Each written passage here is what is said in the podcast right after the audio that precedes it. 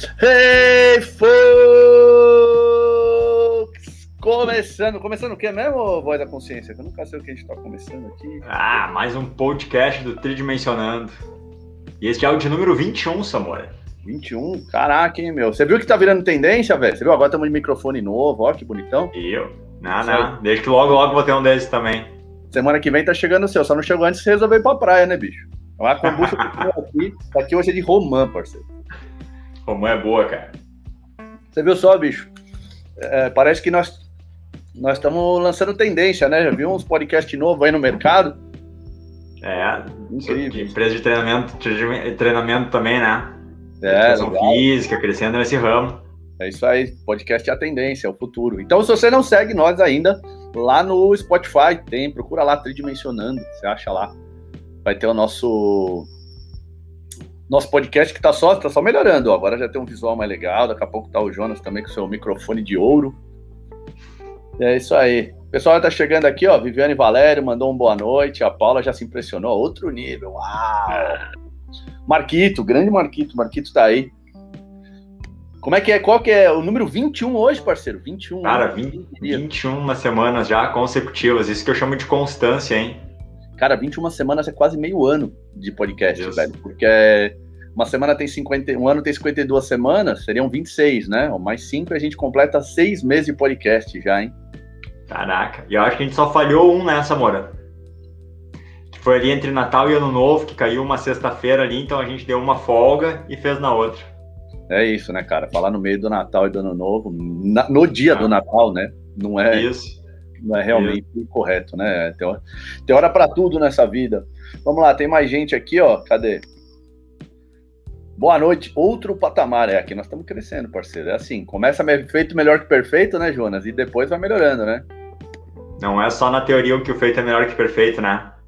Pois é, tem que isso é isso é walk the talk, né? Se você fala que a vida assim, é assim que você faz. Começamos a fazer do jeito que dava, mas já dá para fazer um pouco melhor, então agora começa a fazer melhor. O que não pode é esperar ficar perfeito para começar. Inclusive, falando nisso, nós temos um tema muito interessante hoje, que também é um tema que eu venho abordando já há algum tempo, mas ainda acho que dá para melhorar essa abordagem aí. E uma das coisas que nós vamos contribuir com essa abordagem é o nosso podcast. Qual que é o tema hoje, Grilo Falante? Hoje é o treinamento tridimensional na gestação, né, Samora? Eu acho que é aquela questão, o treinamento tridimensional é, é, complicado dizer que ele tem muito a ver porque com gestação, porque para mim ele tem muito a ver com tudo, com qualquer coisa hoje que eu pensar treinamento dimensional, cara, ele é, treinamento dimensional é perfeito para isso aqui. Ah, parece uma coisa, cara, treinamento dimensional seria perfeito para resolver isso aqui. E na gestação ele não é diferente, né? Perfeito. Vou te falar uma coisa, velho, que treinamento tridimensional já foi o futuro, né? E hoje eu vou falar para você que ele já é o presente, cara. E eu tenho fortes indícios para explicar isso para vocês. E se vocês merecerem, a gente conversa, senão a gente guarda para uma próxima aí. Vamos ver se as, as, perguntas são boas, se a participação da galera é legal. Vamos ver aí, se, né? Se o pessoal vai estar tá dando ali, como é que é, dando curtir no vídeo, vai estar tá compartilhando esse vídeo, chamando mais gente para participar. Pode crer. Se vocês derem uma curtida agora, você já vai falar pro, pro, pro YouTube, olha, talvez o negócio aqui é legal, chama aí a galera, talvez as pessoas gostem, olha só. Eu nunca faço esses pedidos, é chato pra caralho. Todo mundo já conhece a a, a forma métrica. que faz, a métrica. É igual eu tava vendo um, uma, algo sobre marketing digital essa semana, e aí o cara tava falando sobre aqueles gatilhos mentais, do tipo, ah, escassez e não sei o quê. Eu fiquei pensando, velho, tá bom, eu tenho um curso que é online e eu vou falar que só tem poucas vagas. Velho, o curso é online. É diferente do mentorship, que era uma mentoria, que a gente vai junto por 40 semanas. Mas se fosse só um curso normal, acho que ninguém mais acredita, né? Que só tem poucas vagas. Se se 10 comprar, ele vai vender. Se 20 comprar, ele vende também. 100 comprar. Então, vamos. Eu acho que o melhor gatilho mental hoje é o da verdade. Quanto mais verdade você fala, acho que as pessoas mais se conectam com você. Mas o tema não é marketing digital.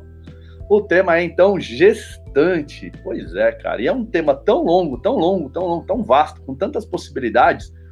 Porque quando a gente pensa em gestante, eu, eu criei um frame há um tempo atrás para trabalhar com isso, porque eu comecei a é, estudar um pouco esse assunto, principalmente na época que a minha mulher estava grávida da minha filha. Que era na, no mesmo tempo onde a sua mulher estava grávida do seu filho, visto que eles Exatamente. têm diferença, mas é um mês exato. É dia 21 e 21, né? 21 e 21, de agosto e de setembro, né? De agosto seu e setembro a minha filha. Então eles têm exatos um mês de diferença. Então, mais ou menos na mesma época, a gente estava vivendo a mesma maravilhosa experiência. E eu sei que você é um ótimo pai, que você realmente curte isso daí também. Não é. Não, não deixa o menino de lado e vai fazer suas não, tem suas obrigações como pai. Se fez, fez, fez, faz direito, então, né? Não fica. Exatamente.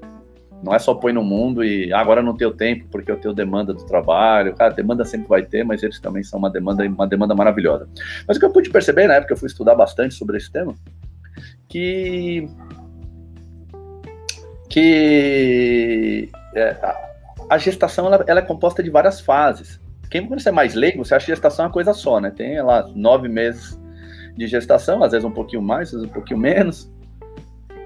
Uh, mas mas não é, é como se fossem períodos completamente diferentes, porque tem características completamente diferentes, e essas características impactam muito o nosso trabalho, que é exatamente o, o que importa nesse podcast, né? Não vamos falar de alimentação para gestante, não vamos falar de livros para gestante, não vamos falar de é, seriados para gestante, documentário, não vamos falar nada disso, vamos falar do quê? De como a gente treina uma gestão, como é que a gente, quando na condição de professor, vamos trabalhar com ela.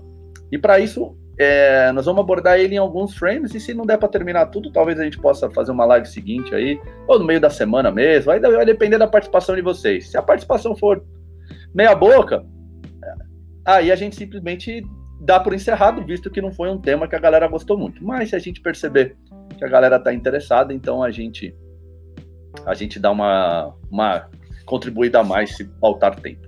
Uma aprofundada é, maior, né? É, qual será o nosso. Qual, qual que é esse frame, eu acho? Esse frame, se eu não me engano, dá. Deixa eu ver. São três. Acho que são seis fases. A primeira fase eu chamo de pré-gestação. Eu vou só dar um overview aqui, depois a gente vai entrando e discutindo cada um deles, tá, Jonas? Depois vem o que eu chamaria de primeiro trimestre da gestação, segundo trimestre da gestação, terceiro trimestre da gestação, o que eu chamo de quarto trimestre da gestação, e aí você vai achar estranho, porque a gestação são nove meses e quatro trimestres dá 12, mas a gente já entra nesse papo lá na frente. E o último é a mãe. Então, são seis fases da gestação. Por que elas são divididas em seis? Porque elas são muito caracterizadas, têm suas próprias regras, suas próprias características, e na nossa condição de professor, coisas que podemos fazer, coisas que devemos fazer, coisas que não podemos fazer de acordo com cada fase do, da gestação. É isso, Jonas? É isso aí, Samora. E quando eu, a primeira vez, como eu dito, falando sobre esse tema e colocou esse, esse, esse tipo de abordagem, né, de entender sobre esse frame, ele fez bastante diferença e realmente faz muito sentido né, Hoje eu não consigo pensar um treinamento para gestante, pensar nesse treinamento, nessa questão da gestação, sem abordar essa questão, porque eles são tão característicos, são tão fortes, são tão marcantes cada um deles, né? E entra muito de entender o que, que essa mãe, o que, que essa gestante está passando em cada uma das fases, cara, é uma maneira muito boa de trabalhar e muito simples, né? Podemos dizer assim, de entender o processo que inclusive é um dos pilares do treinamento dimensional, né? É ser simples. Exato. Vamos lá. O Edilson mandou um boa noite aqui, ó. Idoso sim, velho não. Personal Ferraz. E temos, olha só, a Renatinha Nicolau hoje. Largo graça, isso aí. Vamos começar. Vamos começar pela pré-gestação, então. Por que, que nós, nós falamos de pré-gestação e o que é pré-gestação? Pré-gestação é a mãe que não está grávida.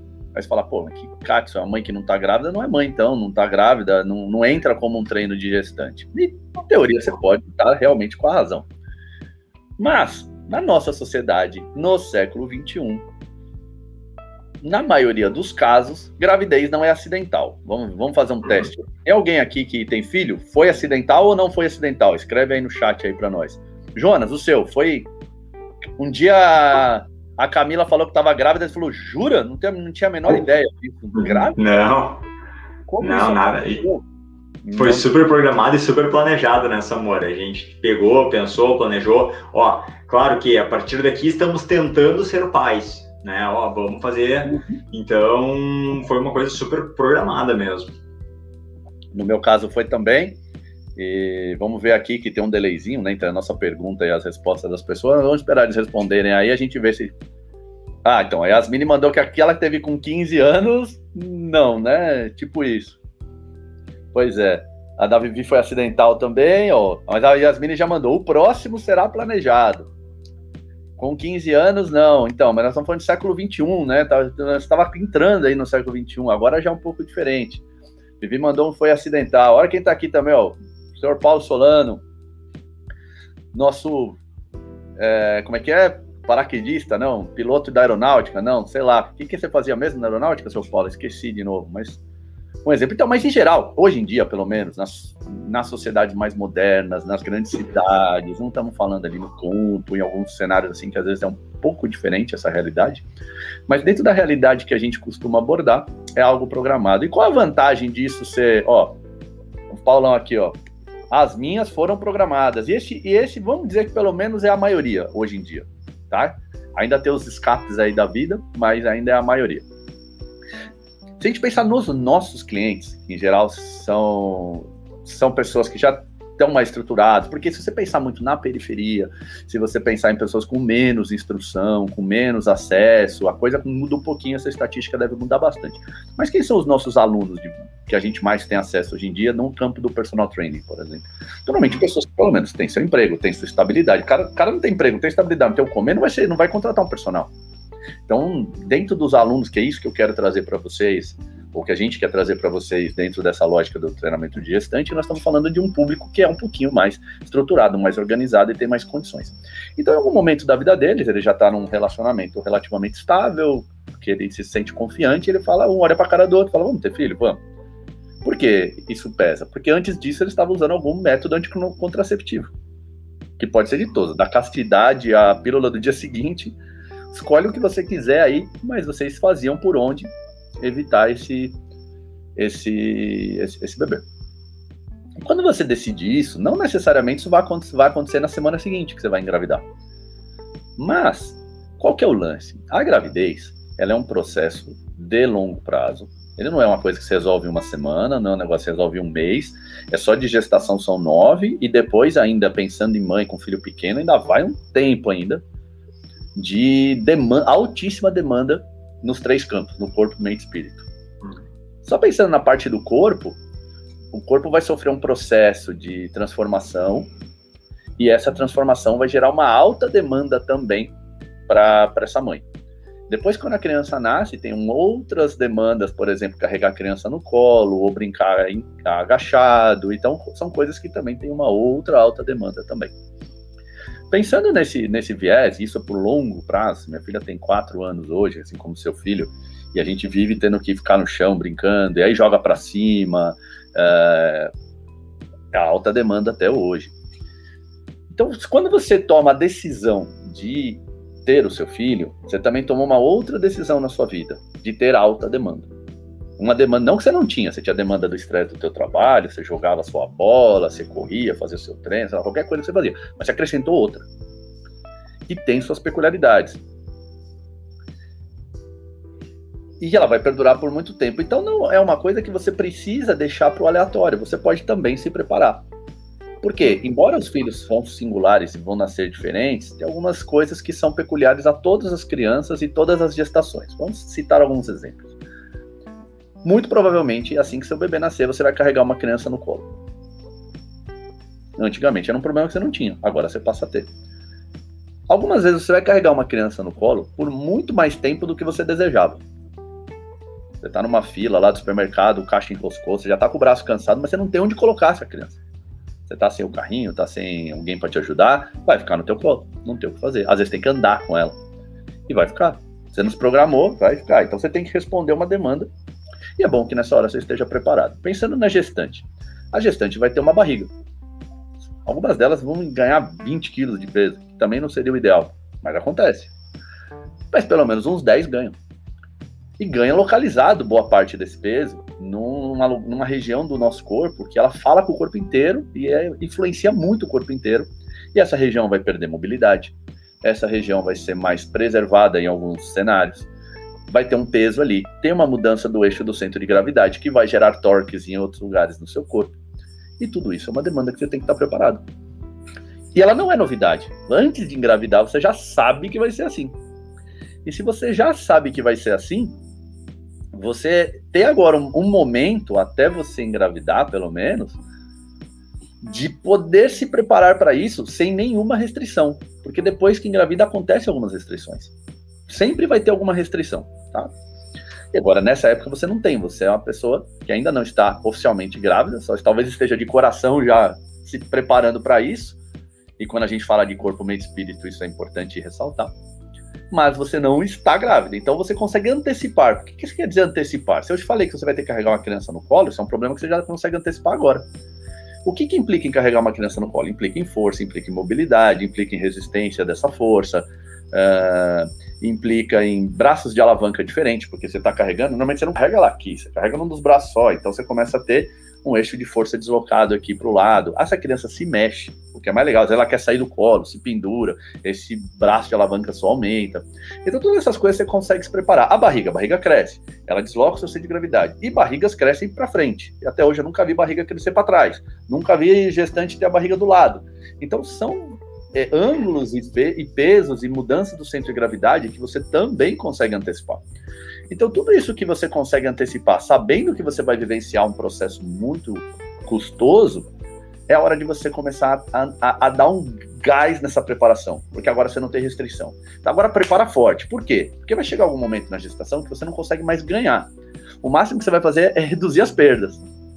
Então, se você ganha um buffer aqui, ó, se você joga lá para cima todo o seu condicionamento, agora você, mesmo que você tenha perda, você ainda está numa condição melhor do que antes de engravidar. É isso, seu Jonas?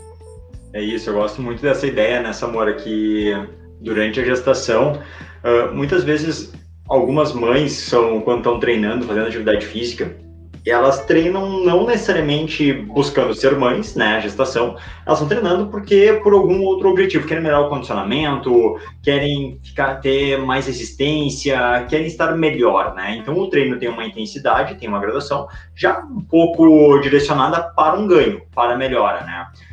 Só que quando a gente ela vira mãe, o treino por um momento a gente vai falar disso, ele não ele muda, o objetivo do treino muda da, quando ela é mãe. Então a gente já pode mudar esse objetivo quando ela ainda não é mãe, mas já sabe o que quer ser, porque a gente já sabe que a demanda que ela vai querer ter, ela é diferente. Então, durante o treino, eu gosto muito dessa expressão. No, no treino, o, a principal coisa que eu quero não é necessariamente ter muitos ganhos, mas é diminuir a perda. Porque até um certo tempo atrás, uh, olha, alguns anos atrás, era meio quase, não vou dizer contra, proibido, mas não era tão comum mães treinarem, as mulheres na gestação. A gestação era quase uma doença, né? Ficava, tô gestante, ficava parada, evitava qualquer tipo de esforço, não fazia praticamente nada, né? Então, se a gente comparar alguém que vai ficar a gestação inteira, são nove meses sem fazer nada, a quantidade de perda que essa pessoa tem, a quantidade de mudanças que o corpo tem, ela não vai estar preparada, ela é muito grande. Então, ela vai ter uma gestação que ela vai sofrer muito mais, vai ter, o corpo dela vai reagir e sentir muito mais se ela não fizer nada. E a volta dela depois também é muito grande. Então, pensa uma pessoa que ela treina por um período e dela ficou nove meses sem treinar. Pensa hoje, qualquer aluno nosso, ele está treinando, parou de treinar, nove meses depois ele volta para treinar. Que nível de condicionamento ele vai estar? Então, durante essa gestação, o treino, a gente vai falar especificamente de cada fase deles, mas ele não está necessariamente para continuar a fazer ela ganhando condicionamento, mas é sim para esse período aqui não ocasionar uma perda muito grande, ela, no momento que ela precisar ser mãe, ela está de super descondicionada e com o corpo todo uh, com dificuldades em relação àquele corpo ali, né, Samora? Então eu gosto muito dessa ideia, que o treino ali ele tem muito mais o objetivo de realmente agora mudou, é preparar para a gestação. E se a gente começa a fazer isso antes, né, tu começa a direcionar muito mais. Porque como tu falou assim, hoje eu treino, eu tenho uma aluna, ela quer treinar porque ela quer melhorar a corrida dela, ela quer correr melhor. Pô, é um tipo de treino que vai dar um aumentar o condicionamento dela, vai aumentar a capacidade dela, e vai ter uma ajuda dela para ela se eu, uh, suportar melhor uma gestação? Vai, mas as demandas são diferentes. Então, quando eu sei a demanda, a transferência é muito maior. Eu consigo fazer coisas muito mais direcionadas para ela suportar, que nem a gente falou, a barriga cresce para frente, depois ela vai ter que estar tá carregando. E são coisas diferentes que não acontecem na corrida. Então, o treino pode ser muito mais direcionado, muito mais específico, muito mais preparado para isso a situação, né?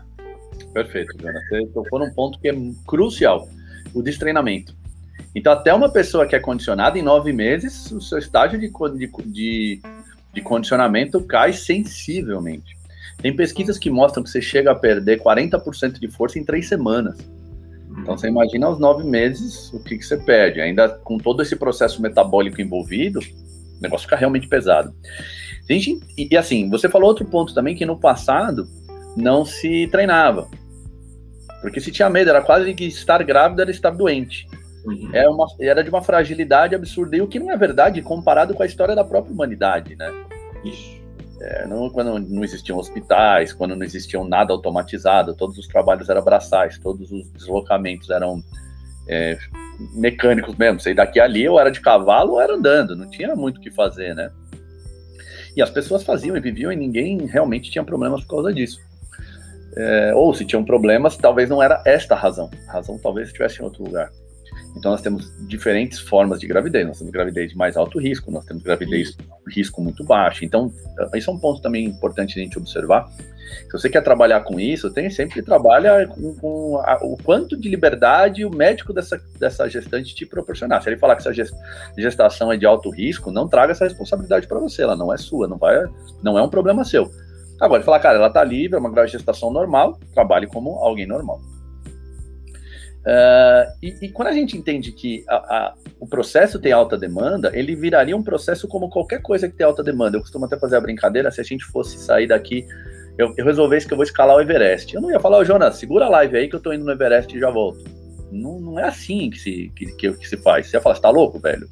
É 8 mil quilômetros lá, pra, é 8 quilômetros pra cima, velho. Quase 9. Não tem como subir assim. Você se preparou? Não, velho. tô tranquilo aqui, acabei com o meu churrascão, é só subir. Não é assim. Então há uma demanda. Ou, não quero vou lá pro Mundial, tá? Mas você tá treinando? Não.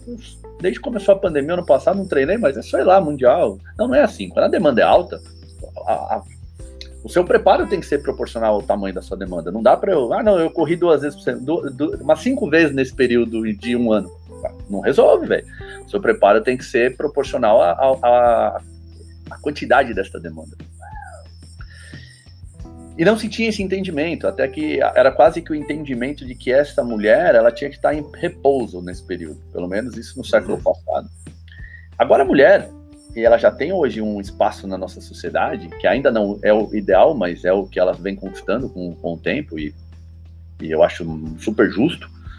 É, a mulher hoje ela está em todos os, todos os esportes, ela está em todo em qualquer lugar do mercado de trabalho e ela não quer ficar esses nove meses parado vegetando na cama dela e não produzindo. Ela quer continuar a caminhada dela, ela quer continuar evoluindo, ela quer continuar produzindo. Então é isso. Então ela tem que continuar também o seu processo de condicionamento. E foi uma briga para conseguir esse espaço. E a gente conseguiu, de alguma forma, mostrar o quanto isso era importante, o quanto não colocava essa mulher em risco e o quanto tornava essa gestação muito mais saudável e confortável. Porque o, o, o saudável do ponto de vista físico não necessariamente é o saudável do ponto de vista emocional. Do ponto de vista emocional é ser confortável também, é ser. e, e, e assim, ela desenvolve uma confiança com esse treinador, com essa treinadora que também ele se torna um parceiro na jornada, que é uma jornada que vai oscilar de altos e baixos como qualquer outra, mas que ela tem um envolvimento assim de uma expectativa de algo que está por vir, que ela sabe que vai transformar a vida dela, mas que ela também não tem poucas informações de como vai ser, né? Não sabe se vai nascer saudável, se vai na hora do parto ela vai ter, vai ter dificuldade, não sabe um monte de coisa. Isso também gera muita angústia, isso gera muita uh, ansiedade, isso gera medo. E é muito interessante que, assim, o, o, nosso mentor tridimensional, que a gente pode colocar dessa forma, ele é aquele cara preparado em corpo, mente e espírito. Ele é, é como se fosse o treinador, o coach mesmo, né? Olha, eu eu tenho que te ajudar a performar fisicamente, mas eu tenho que te ajudar também a, a lidar com a pressão do, do jogo, da luta, tô falando agora o coach, coach, né? O uhum. treinador de futebol, por exemplo. Ele sabe que o jogo não é só físico, que o jogo é emocional também, que o jogo é tático. E ele condiciona é, o atleta dele em todos esses âmbitos. E no caso dessa mulher é a mesma coisa. O jogo não é físico, o jogo não é emocional. Essa, esse período dela não é só físico, ele também é emocional, ele também é estratégico, ele é mental. Ele, ele, ele... Você ser um parceiro nessa jornada muitas vezes faz muita diferença. Alguém que se prepara para isso, alguém que a pessoa confia para isso. Então isso realmente é muito, muito interessante. Tá passando segurança ali nessa né, moral, ela vai se sentir segura em estar contigo, porque ela vê que tu conhece, ela vai se sentir bem ali, vai se sentir tranquilo, vai ver que está sendo acolhido e de uma forma segura. Eu acho que nesse ponto, essa questão de segurança nesse momento, ele pesa bastante, assim, né? É, bom, tem algumas perguntas já aqui, já vamos até começar Uau. a abordar para a gente ter participação da galera. O Paulo mandou aqui assim, ó. Professores, hoje elas têm termo próprio, liberar para engravidar. Umas logo engravidam, outras demoram mais. Como exercício tridimensional pode auxiliar nesse processo mais longo para engravidar?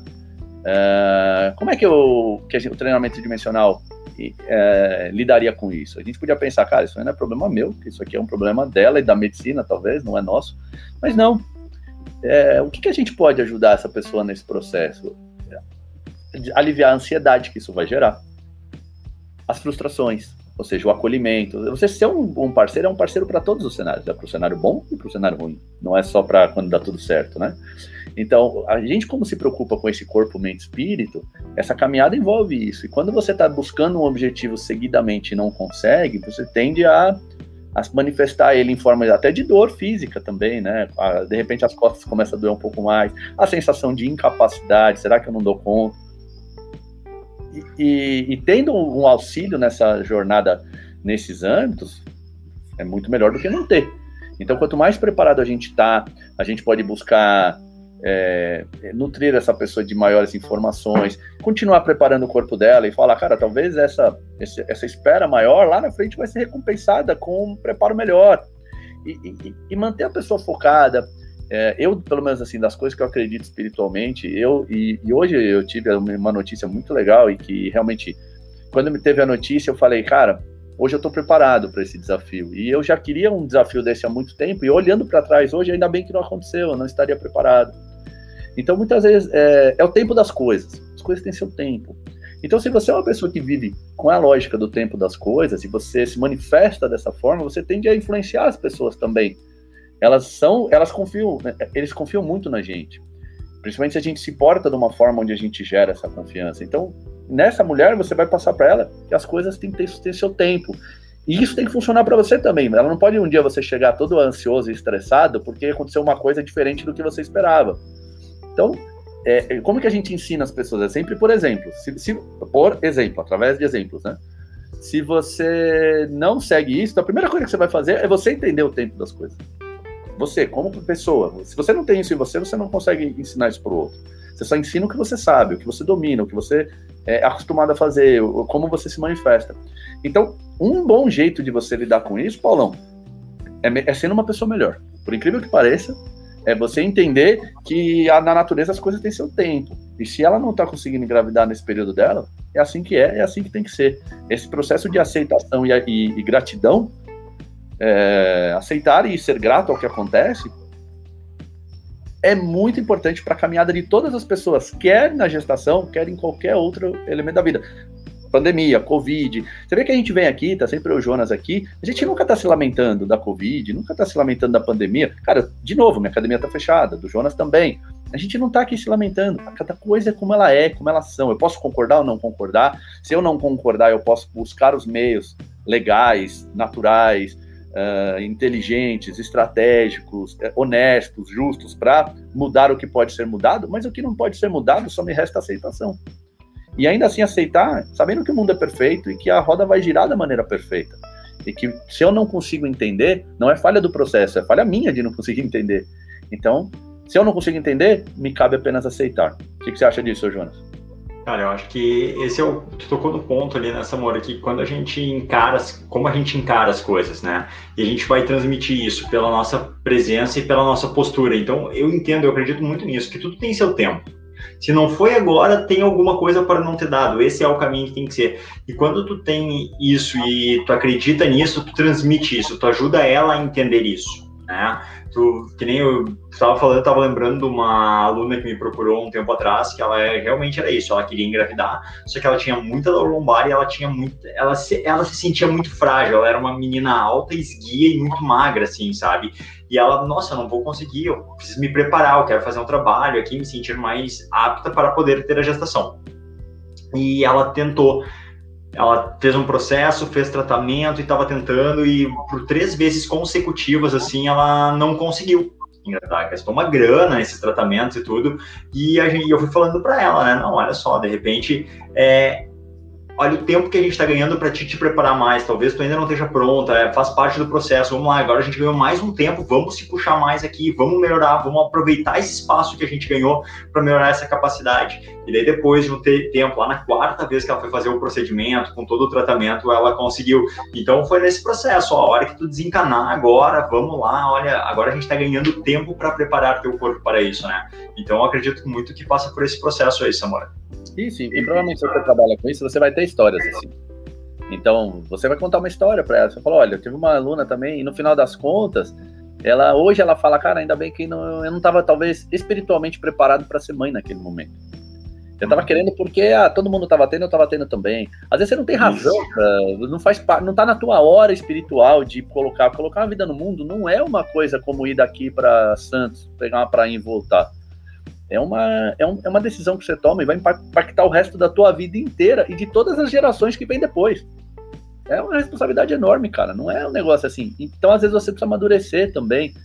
É, eu sempre acredito que Deus, a energia, o cosmo, o Big Bang, sabe lá Deus, não quero dar nome para as coisas, porque quando eu dou nome eu também determino, né? Eu sou, eu sou finito. E uhum. eu acredito, tudo isso é infinito. É, sabe qual é a hora certa, muito melhor do que eu. Então, só me resta aceitar. Viviane colocou aqui uma, uma, uma, situação que ela falou: na primeira gestação, treinei até o dia que fui para o hospital. Na segunda, tive um problema no colo do útero e a médica disse que eu não poderia fazer exercício. Beleza. E é assim, paciência. Temos, uhum. A gente vai com o cenário que tem. A Suzana fez uma pergunta interessante aqui. Ó. Uma mulher nunca fez exercícios, já está grávida. Ela pode fazer um treino mais de força? Então vamos lá. Esse aqui é um ponto que eu gosto muito de abordar. Beleza. Ela nunca fez exercícios de academia. Movimentos funcionais eu garanto que ela já fez. E aí que está o grande ponto do que é o treinamento funcional e do que é um treinamento que não é funcional, que é o treinamento de academia. Esse treinamento de academia, eu acho que não serve para ela em, em, nenhum cenário. Se ela tivesse grávida, se ela não tivesse, em, em vários contextos, não serve, não é o que ela precisa. Para a gravidez, então, menos ainda. Então, embora ela não tenha feito é, treinamento tradicional, ela fez muitos movimentos funcionais. Então ela já, ela já veio do mercado com algumas sacolas na mão do lado direito e talvez um pouco menos do lado esquerdo. E ela teve que se adaptar com essa carga. Ela já pegou a malinha dela de viagem e que podia ser só levar 10 quilos, mas para não despachar ela colocou 14, apertou tudo lá e colocou lá em cima, na, na parte de cima do avião. Ela já fez ó, um thruster ali em cima, ó. colocou um negócio lá em cima, lá no avião. Então, usar a força como parte de um movimento funcional, pode ter certeza que ela fez e faz o tempo inteiro. Ela já carregou uma criança no colo do sobrinho que brincava assim. É quando a gente começa a descaracterizar que a força não é uma prerrogativa da musculação, você vai ver que ela já fez isso o tempo inteiro. E o que, que a gente tem que fazer?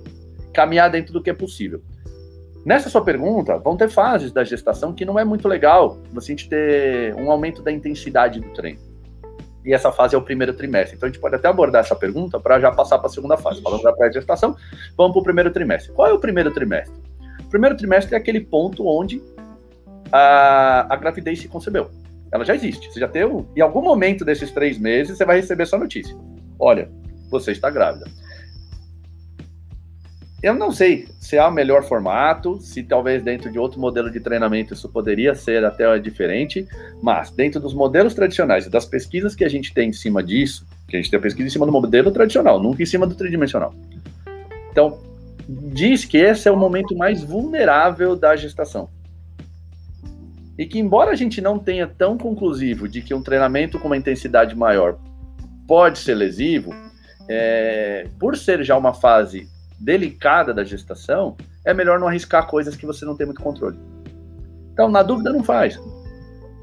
Agora, uma pessoa que está super treinada, o que ela pode fazer é diminuir a intensidade um pouco dela. Diminuir aos 30%, você se mantém treinando.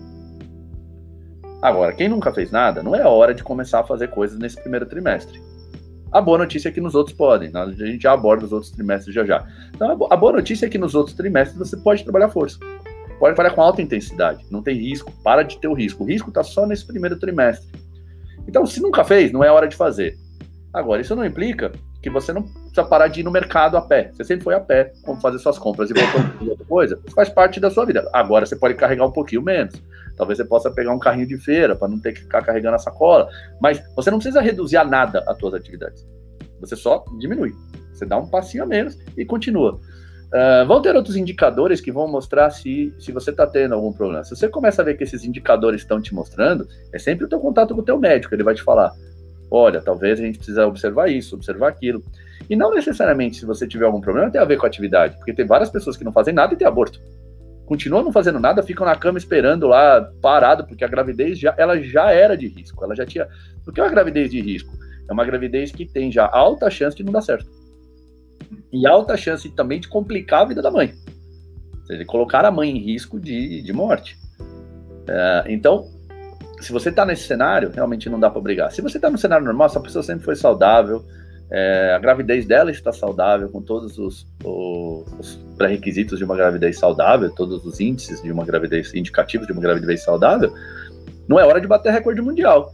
Mas você pode começar um trabalho de movimentação, um trabalho de, de respiração, um trabalho de mobilidade, um trabalho de equilíbrio, um trabalho de controle, que são coisas que não vão. Ninguém faz um treino de mobilidade e sai.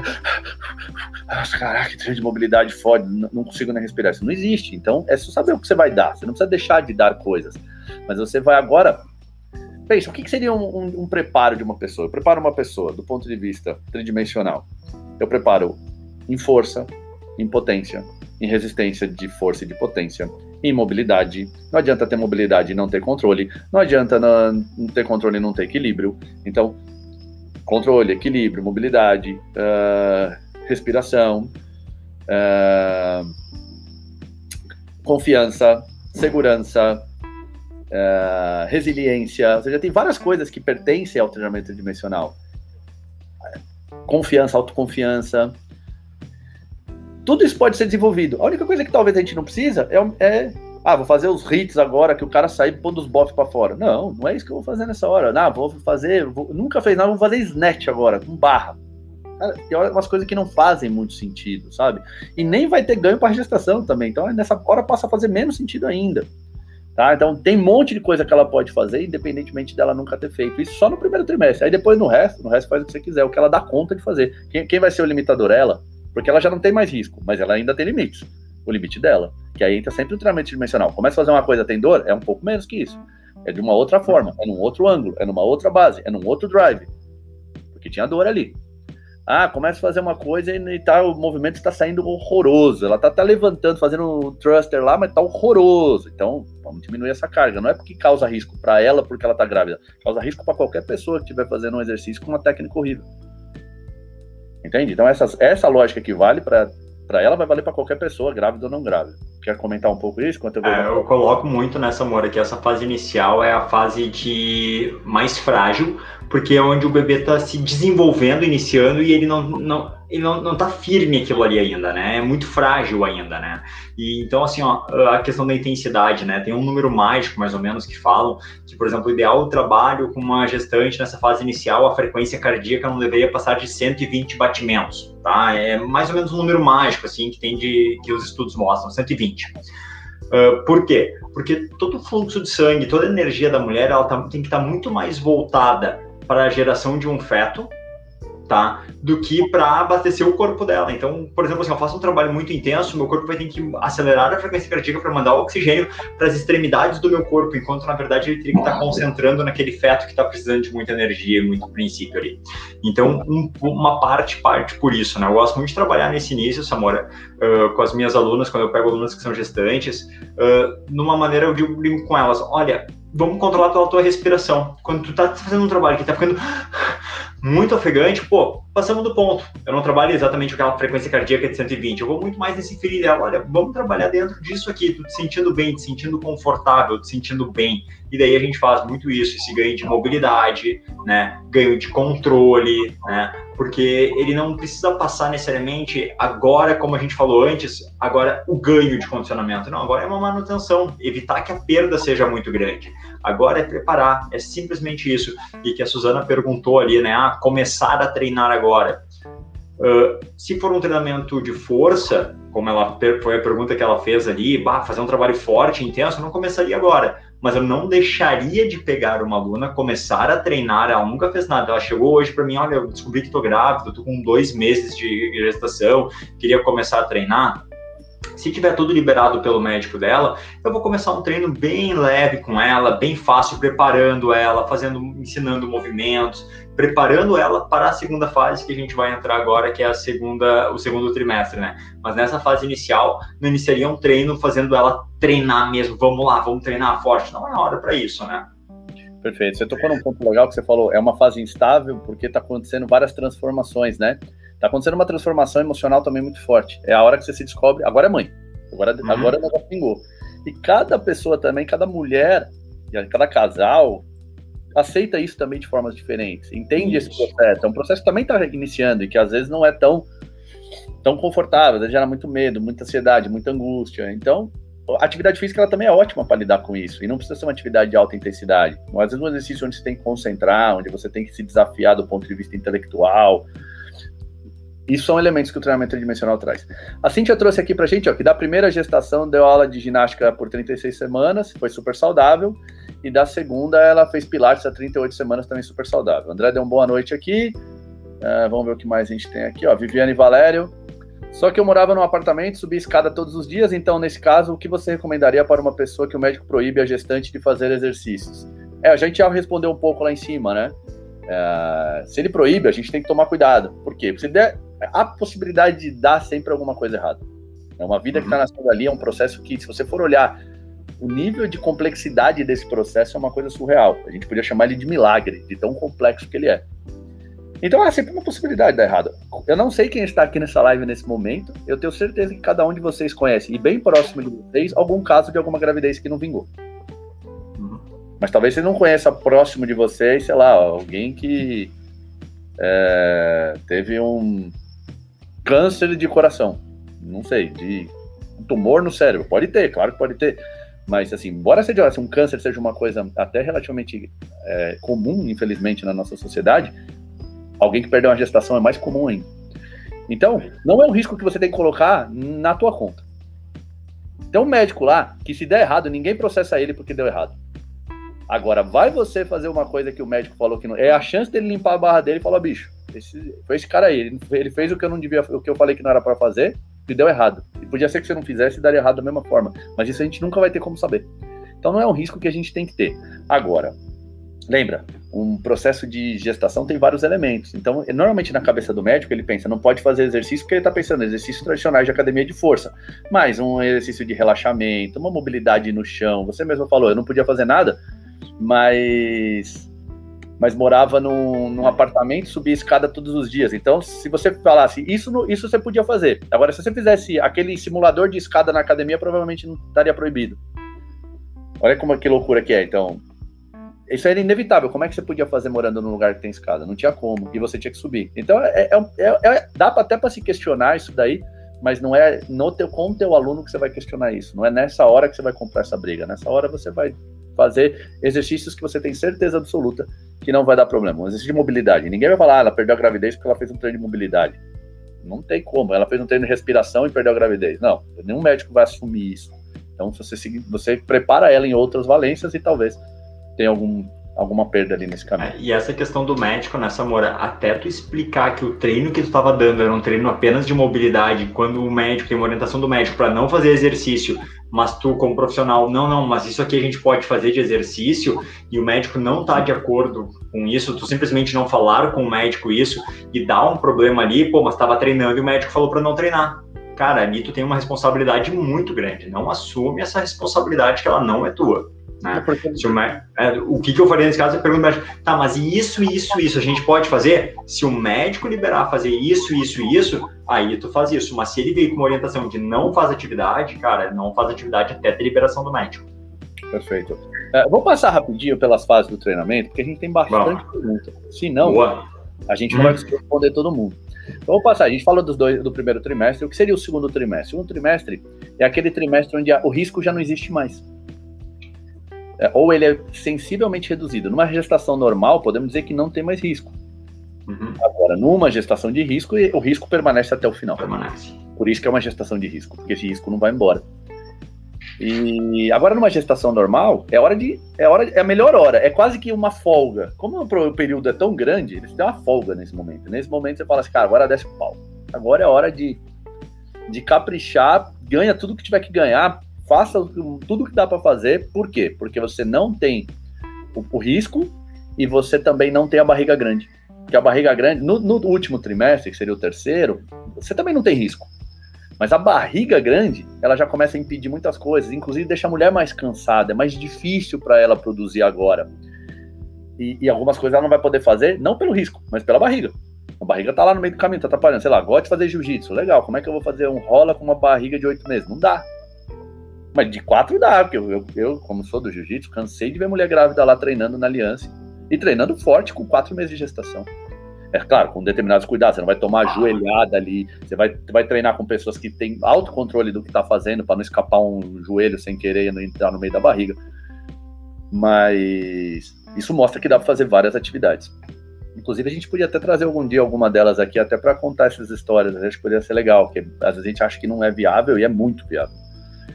É, conheço mulheres que treinaram jiu-jitsu até uma semana antes de, de ter o filho. É, então, esse é o, segundo, é o segundo trimestre, aquele que está livre, vai lá e arregaça. O terceiro trimestre, o que muda preferencialmente é que algum momento desse trimestre vai ter um parto, e que se nós estivermos falando de parto normal, tem também uma outra demanda altíssima, que é nascer essa pessoa pelas vias naturais. E tem um preparo para isso também. Existe o que se chama preparação de parto, desde o ponto de vista da parte do assoalho pélvico, é, até do ponto de vista da, das mobilidades do corpo que vão precisar num parto normal, natural, humanizado, cara, pode ser de cócoras, pode ser de quatro, pode ser de ponta cabeça, pode ser do jeito que for, é a melhor forma que a mulher, que aquela mulher sentir que para ela funciona melhor. Então, o que, que a gente tem que fazer? Imagina que ela sente que uma posição é ótima para o parto, mas ela não dá conta de ficar 30 segundos lá, ela começa a sentir muita dor, porque ela não tem mobilidade suficiente para ficar de cócoras, por exemplo. Então, esse é um trabalho que a gente tem que desenvolver. E até começar a detectar quais são as posições que ela mais talvez se sinta confortável e o que, que a gente precisa ganhar no corpo dela para conseguir fazer isso.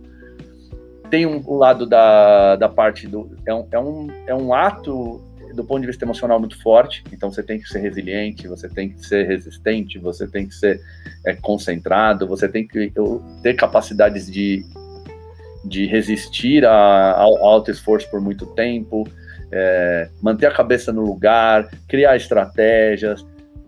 Tudo isso daí também dá para se colocar um processo de treinamento que viabilize tudo isso daí. Aí tem o, tem o nascimento. A partir do nascimento, a gente chama o quarto trimestre da gestação. Por que a gente chama de quarto trimestre? Porque é quase uma gestação fora do útero. Uhum. Tem várias peculiaridades, peculiaridades e, e assim, tem o, lance dos hormônios. É, um, é uma fase conhecida por pelo nome de puerpério. Então é uma fase que é muito complicada para a mulher. Agora ela é, realmente é mãe e essa e esse fato de existir essa criança muda radicalmente a vida dela, a vida como um todo mesmo, a logística da vida, o dia a dia, as horas de sono. É, ela se sente é, muito privada de várias coisas, isso às vezes faz muito mal. Tem muita mulher que entra em depressão pós-parto, tem várias coisas que acontecem e ela não pode abandonar essa criança em nenhum momento. Não é hora da mãe ficar longe da criança. Então, se ela precisar fazer alguma atividade, a gente tem que contemplar alguma atividade que essa criança se encaixa junto. Então, se ela precisa agachar, agacha com a criança no colo, joga a criança para cima, roda a criança para um lado, roda a criança para o outro. A gente com treinamento dimensional faz o land com a criança, a gente com treinamento dimensional sabe fazer várias coisas que não demandam, que a criança não vai atrapalhar em nada. Até fazer swing com criança, que eu fazia muito com a minha filha. Pegava ela, balançava, balançava, swing, dá para fazer. Então, e tem todo o lado da ela precisa de, um, de alguém para desabafar, ela precisa de alguém para conversar, ela precisa liberar essa energia que está acumulada. Você tem várias coisas que a gente pode atuar nesse processo. E por fim, é o processo que a gente chama de mãe, embora ela já era mãe, já desde que da concepção é, já é mãe, é, que é a hora que assim a criança vai crescendo, vai precisando de outras formas de demanda, seja a criança agora gatinha, ela anda, brinca, brincar no chão, você precisa ficar sentado lá no chão, nem todo mundo consegue ficar sentado no chão sem dor. A criança precisa que você fique agachado, às vezes fazendo uma coisa, nem todo mundo consegue ficar agachado, nem todo mundo consegue ficar de joelhos, nem todo mundo consegue segurar uma criança por muito tempo. Então, isso dá para preparar também. Essa é a nossa função enquanto treinador. Agora vamos responder um pouco as perguntas, Jonas, e aí a gente Bora. volta para esses temas se, se a gente acabar as perguntas antes. Aqui tem o nosso amigo André, manda assim: Até qual período da gestação podemos aplicar exercícios tridimensionais? As cadeias de reação são modificadas, como podemos tirar proveito destas mudanças? Quer falar, seu Jonas? Ah, Samora, acho que assim, até que período podemos aplicar exercícios tridimensionais? Eu acho que durante todos os períodos, exercícios tridimensionais vão ser muito bem-vindos, tá? Porque vão ajudar demais ela a contemplar as demandas do dia dela, as demandas de mãe, as demandas de gestante, e não vejo uma contraindicação assim. As cadeias de reações são modificadas, olha, talvez pelo centro de gravidade da barriga tá alterando um pouquinho, vai ter uma pequena alteração, mas nada muito significativo, acredito eu. E como podemos tirar proveito dessas mudanças? Eu não sei se a gente pode realmente tirar proveito dessa mudança, mas levá-las em consideração na hora de pensar treino e estratégias de treino, né? Por exemplo, ah, antes, antes da barriga crescer, pô, quantas, com que eu, onde eu vou colocar a carga durante um treinamento? Né? Pô, enquanto ela tá lá na, no primeiro trimestre, no segundo trimestre, eu vou usar qualquer tipo de carga, onde eu vou colocar a carga? Pô, muitas vezes vou estar com essa carga aqui na frente, no local da barriga, vou estar carregando uma, um peso à frente do meu corpo, porque é para onde a minha barriga vai crescer. Então, acho que a gente pode tirar muito mais proveito de levando isso em consideração para criar estratégia para montar o treinamento. Perfeito. Gostei, é muito, é muito isso, concordo junto com você. É, tem um período, sim, que a gente pode aplicar os exercícios tridimensionais das pessoas. É do dia que ela nasce até o dia que ela morre. Fora desse período não precisa aplicar, não. Mas dentro desse é período. É contraindicado, né? É, até é contraindicado. Mas nesse período é o mais indicado. É, não há contraindicação, porque o treinamento tridimensional ele parte da, da, de uma premissa básica que é a singularidade. Ah, mas essa pessoa tem tal coisa. Então, então eu vou levar isso em consideração. Uhum. Pronto, já ajustei para ela, já ajustei o que ela pode fazer. E ele busca dar o próximo passo. Então tá feito. Todo mundo pode dar o próximo passo, não importa que condição você esteja. Você pode dar do avesso, cara, que você tem um passo para dar. É, e se as cadeias são modificadas, sempre são. A cadeia se modifica o tempo inteiro. Eu olhei para um lado é uma cadeia, mexi a outra, mudei a posição da minha perna é outra, só que isso não quer dizer nada. Isso é a coisa mais funcional que tem. As cadeias se modificam. É que a gente pensa naqueles negócios de cadeias cruzadas, aquelas lógicas de trilhos anatômicos, e que no treinamento dimensional a gente não, não pensa em cima dessa lógica. A gente pensa em cima que qualquer pequena variação gera uma cadeia de reação diferente. E isso é funcional, isso é ser funcional. Então, que elas são modificadas, são, isso importa? Não, isso não importa absolutamente nada. Essa é a, a, lógica do movimento. E como podemos tirar proveito dessas mudanças? Não se tira proveito, se observa e se dê conta, e se dá e, e, se, e permite que o corpo responda a essa demanda. Elisa fez uma pergunta muito legal, é muito comum acontecer. Incontinência urinária acontece com mais frequência em mulheres que já foram gestantes. Como o treinamento 3D pode auxiliar nesses casos? Continência urinária. Incontinência urinária é uma das razões pode estar relacionado ao assoalho pélvico, ao períneo, uhum. e, e toda essa esse funcionamento desse, dessa parte interna assim do, do nosso corpo, né? É, dá para se fazer. Eu, eu, eu, postei uma vez um vídeo, um treinamento para períneo tridimensional. E aquilo ajuda muito a controlar esse, essa, esse escape, essa incontinência urinária. Agora, o treinamento tradicional, realmente, esse não vai entregar nada. Ele não tem como entregar nada dentro da premissa que ele é.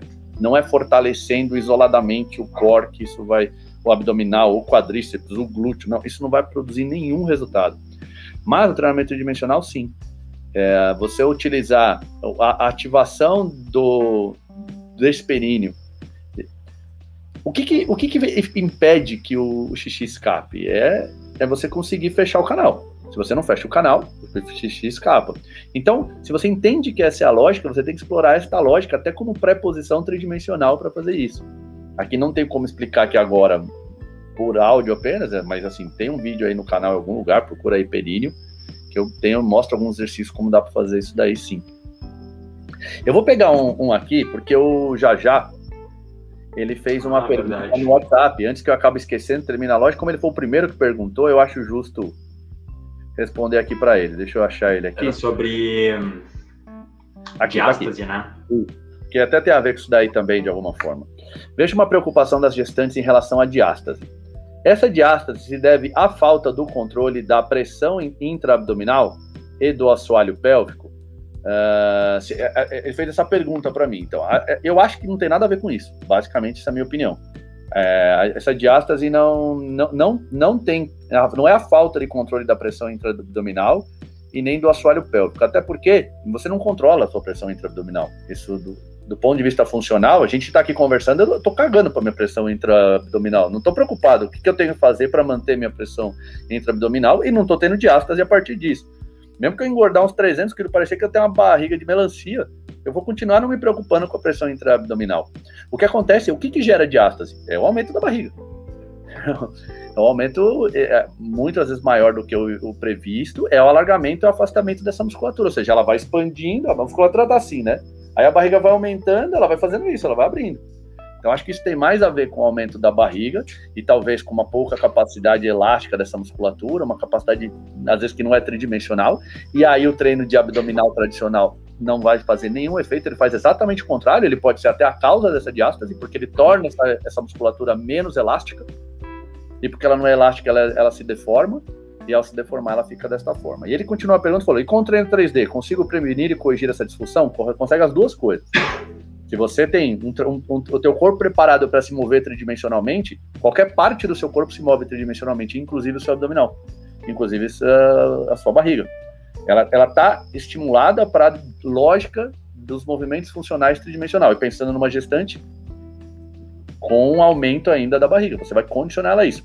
E caso não não funcione, no, assim, caso você já pegue uma pessoa que tem diástase e eu preciso voltar, ajudar a voltar, vamos pensar assim, ó. Temos dois músculos que estão assim.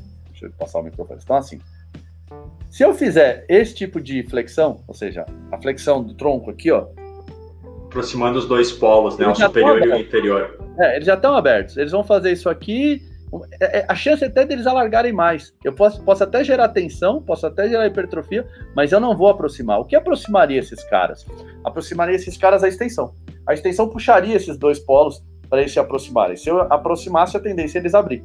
Se eu estico, se eu puxo os dois, se eu estiro os dois polos, ele, eles tendem a se aproximar. Que outras formas eu posso colocar? Outros ângulos, ó. A, extensão com rotação, a extensão com, com inclinação lateral para todos os lados, mudando as bases, porque dependendo das bases que eu tenho, eu consigo é, correlações diferentes. Então, essa é a lógica do treinamento dimensional. Então, ele pode ajudar muito nisso. Eu cheguei a trabalhar com mulheres que tinham quatro dedos de diástase e um mês não tinha mais nada.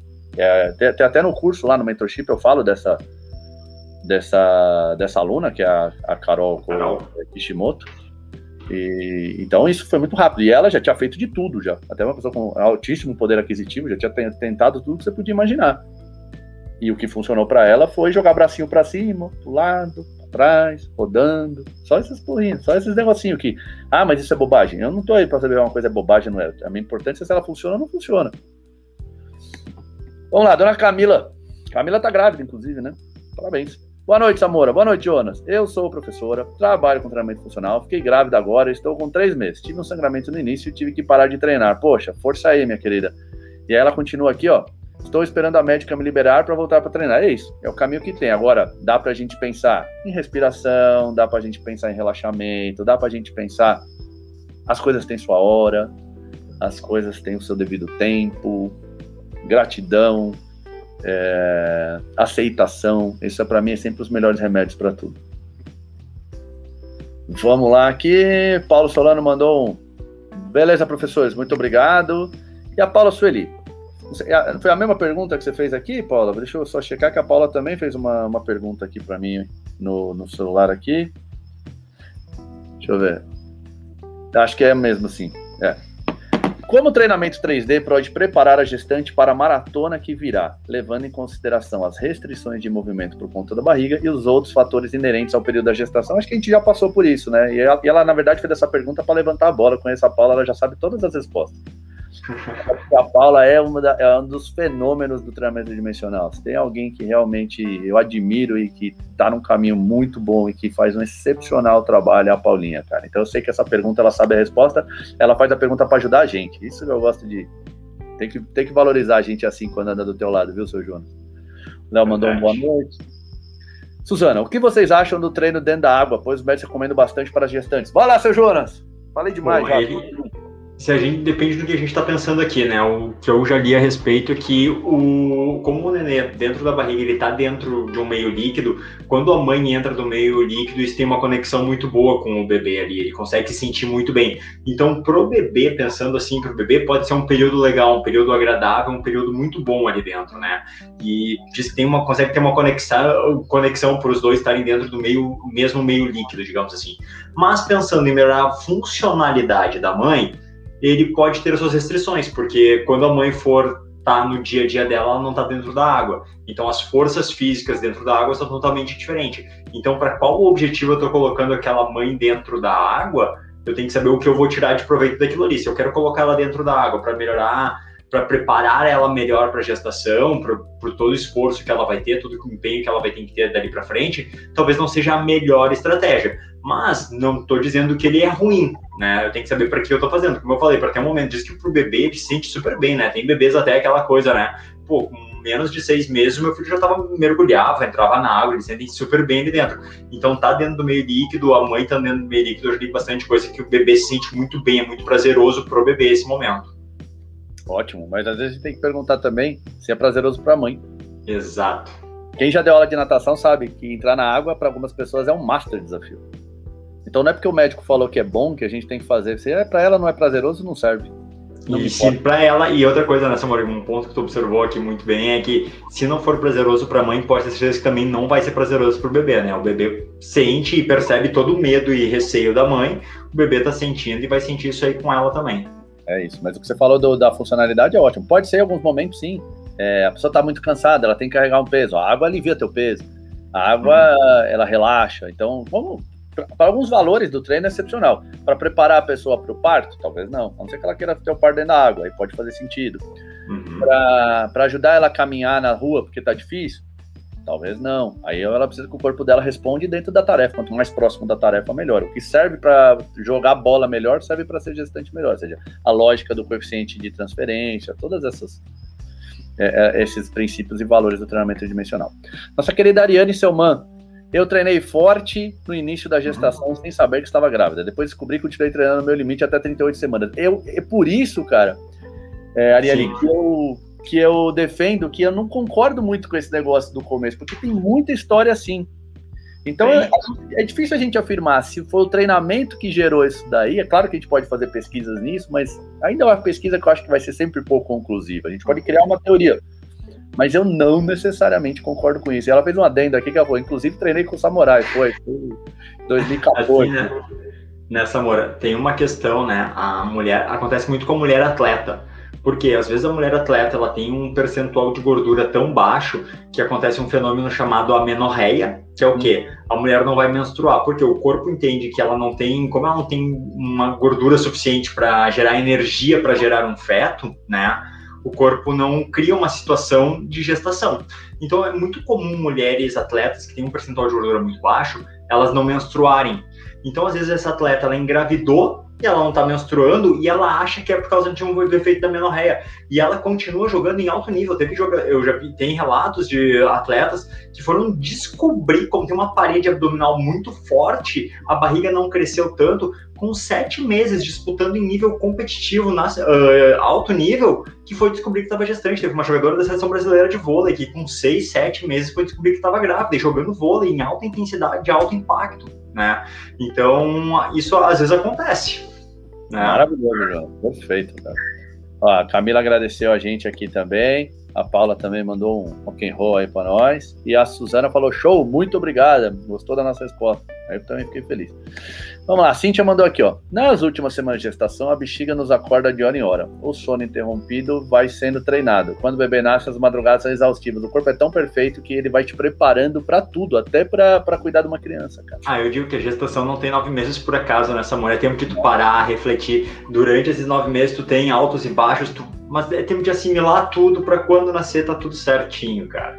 Perfeito. A Cintia aqui, ó, do Conexão Pilates. É, e ó, agora incluiu um funcional 3D aí, ó, conexão, fisioterapia, Pilates, funcional 3D. Quando eu conheci a Cintia, ela era Pilates Futebol Clube. Agora, ó, já ganhamos um espacinho ali, ó. Eu, grávida, fazia curso de Pilates clássico, treinava Pilates clássico, treino funcional e caminhada. Fiz até o Lab 1 do Mentorship, é isso aí.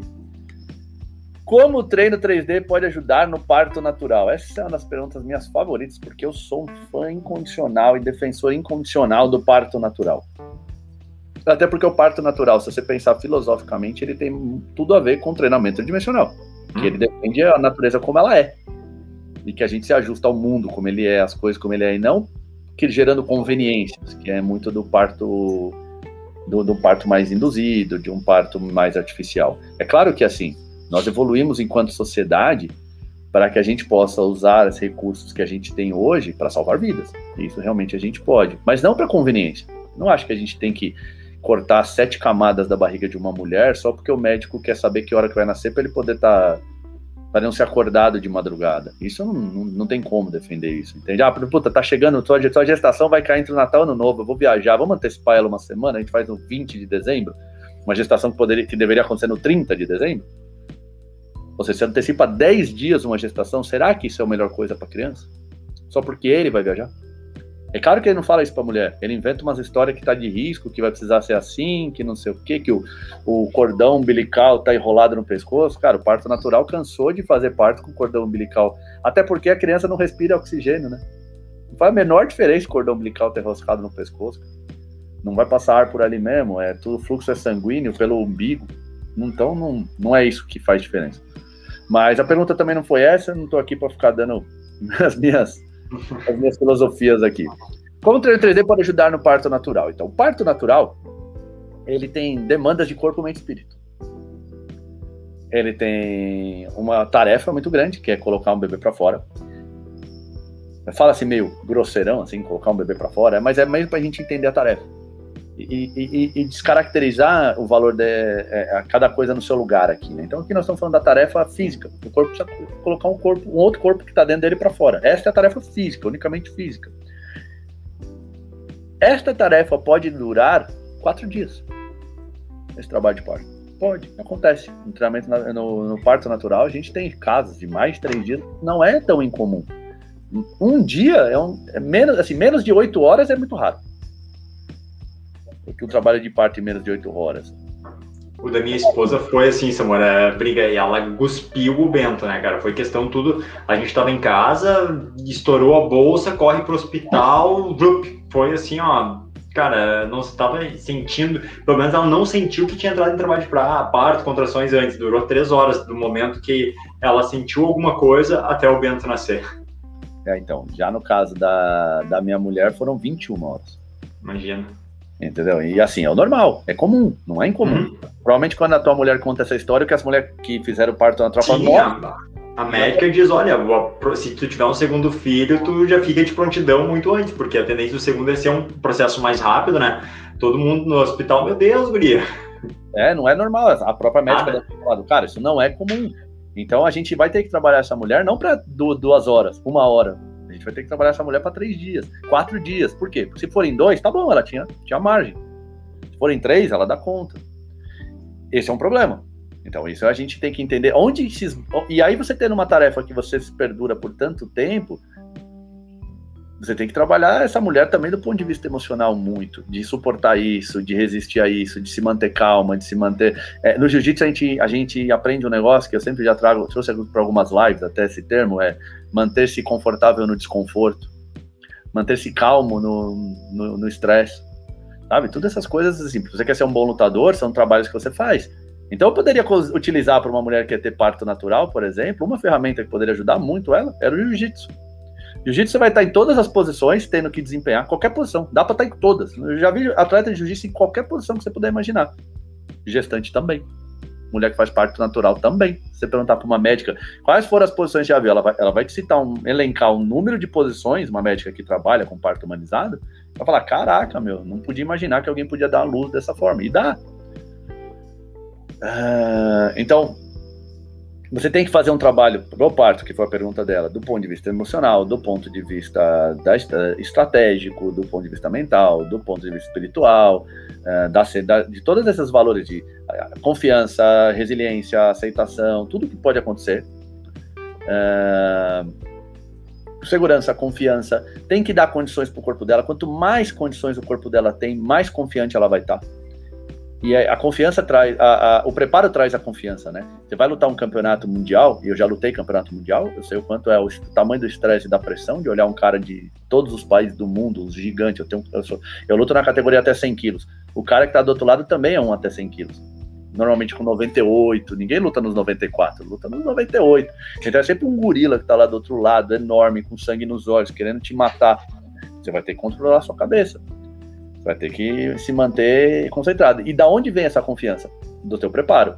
Se eu não tivesse treinado, tivesse treinado meia boca nos últimos dois, três meses dentro da competição, você acha que eu olhar pro cara e falar, deixa comigo? Agora, se eu sei que eu tô nos, nos cascos, eu tô treinando tudo que eu, que eu posso, dei tudo, todo o meu melhor, ganhei os últimos todos os campeonatos que eu disputei antes, pô, eu chego com outro preparo. Então, quanto mais preparado você tá, mais você, você vai conseguir produzir, mais calmo você consegue se manter. Então, tudo isso é um processo de, de, de para preparo para o parto natural. A gente sabendo que tem um momento de expelir o bebê, você tem todo um mecanismo do corpo para fazer essa, essa expulsão. Um deles é o próprio treinamento períneo. Que nem eu falei, eu tenho essa aula de treinamento períneo aí. Eu, se eu conseguir, eu acho o link, eu coloco aqui na descrição depois. E essa e esse trabalho vai ajudar a mulher a ter mais facilidade de colocar esse, esse bebê para fora. Aí você fala, pô, você é tão bom nisso da tua mulher, demorou 21 dias. A minha mulher teve um problema no, no parto dela, que o colo do útero dela desgrudou e estava saindo junto com a cabeça da minha filha. Então, quanto mais a cabeça fazia, ela apertava a, o colo do útero dela e aquilo gerava uma dor insuportável. Ela teve que ficar umas duas, três horas tentando fazer força contra a expulsão para ver se o colo do útero regredia. Então, toda gestação é uma caixinha de surpresas, mas ela estava preparada para conseguir, inclusive, mentalmente resistir a um estresse desse e uma dor dessa. E são coisas que só o, só o preparo vai te dar. E é a... só legal, só uh, um detalhezinho que tu falou aqui da Aline, tu pode uh, ter mais experiência para falar, Samora, que é a questão de como também a, o treinamento dimensional ele entra nessa questão do mental de preparar para dor, porque muitas vezes a mulher escolhe o parto, a cesárea, com medo da dor, porque ela não quer sentir dor. Mas como esse processo de sentir a dor, de como isso conecta, vai conectar com a criança, como vai fazer, como ele é um processo, ele faz parte do processo e é importante isso às vezes, né? É, tudo que a gente que tem sofrimento envolvido de alguma forma, é, em todos os pontos, em corpo, mente e espírito, ele gera mais conexão com o presente e ele gera mais valor depois. Então, assim, quando você faz. Quando você ganha uma luta que você sofreu demais, você tem muito mais valor do que uma luta que você ganhou fácil. Para você, te, mesmo que você perca às vezes, mas te ensina muito. Você fala, cara, eu perdi, mas olha, tem uma luta do Fábio Gurgel que ele fica 30 minutos tomando porrada e a luta acaba empatada, ele não ganhou. Mas é, é um dos marcos altos da carreira dele, é essa luta aí que ele faz com um cara que era do MMA, ele, ele nunca tinha treinado MMA, só treinava jiu-jitsu. Então, um cara que sabia bater e ele não sabia. E, e, isso por quê? Porque tem ali uma alta demanda, um alto sofrimento, um alto é, entrega, uma alta entrega. E isso é, é também uma forma que a natureza encontrou de preparar essa mãe e gerar nela um sentimento de conexão tão grande com essa criança, porque ela sofreu muito para colocar ela no mundo. E porque ela sofreu, ela se conecta a ela, ela tem responsabilidade por ela, ela não vai ser qualquer coisa que vai agora entregar ela, e ela se mostra forte ao final desse processo. Ela fala: se eu dei conta disso, eu dou conta de qualquer coisa, eu sou forte. Então, quando a gente muda os processos da natureza, a gente perde esses ganhos que também tem. É aquilo que eu falo, pô, se, se, era, se de outro jeito era melhor, por que, que Deus não fez dessa forma? Ele é incompetente desse jeito e o médico que comprou o diploma dele lá no, forjou, fez uma faculdade de merda, mal estudou aqui. Você acha que todo médico é bom, inteligente, fodão? Não, tem os caras que também que nem a gente conheceu na nossa área, cara que dormiu na prova, que colou do cara, que e passa, velho, e pega diploma. E ele falando isso, ele sabe, e Deus não sabia isso. Entendi. Não, agora ficou claro. Vamos lá. Como o treino 3D pode ajudar a reduzir e diminuir a diástase pós-gestação? Já falamos. Onde estamos aqui? Estamos quase acabando aqui. Eu tive incontinência, a Viviane, eu tive incontinência urinária depois do segundo parto, foi tenso, foi, fiquei muito preocupado, os exercícios me ajudaram muito. Uh, é, os exercícios que ela fala, é que a Viviane, ela, ela é aluna nossa aqui e tal, então os exercícios talvez sejam exercícios tridimensionais. Julielle, Julielle, Julielle Heller. Excelente conteúdo, meninos. Estou com uma aluna gravidinha e muito legal a médica apoiar a prática de atividade física. Estou colocando em prática também, Vocês são fera. Obrigado, Ju, você também é fera. A Julielle é impressionante, né? Quando ela chegou aqui, a forma como essa menina se mexe é um negócio lindo de ver, né? É bonito. É, ela, ela tem muita suavidade, muito controle dos movimentos dela e é uma ótima profissional também.